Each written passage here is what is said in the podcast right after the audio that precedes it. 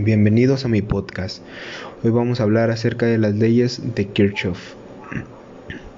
La primera ley de Kirchhoff, también conocida como una de las leyes de la conservación de la carga, nos advierte que la suma algebraica de todas las corrientes que entran y salen de un nodo deben ser igual a cero.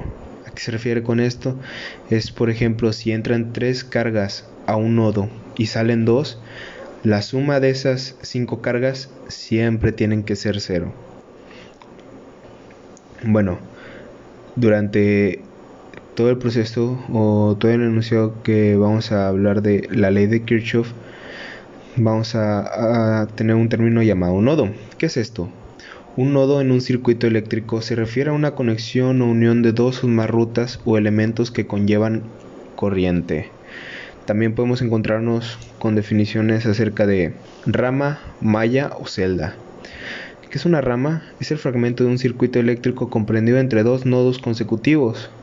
¿Qué es una malla? Es un recorrido cerrado del circuito que resulta de recorrer el esquema eléctrico en un mismo sentido regresando al punto de partida, pero sin pasar dos veces por la misma rama. ¿Qué es una celda? Es aquella malla cuyo recorrido tiene definido una superficie que no contiene en su interior ninguna otra rama. Bueno, esto sería todo por el podcast de hoy. Si quieres escuchar más podcast acerca de electricidad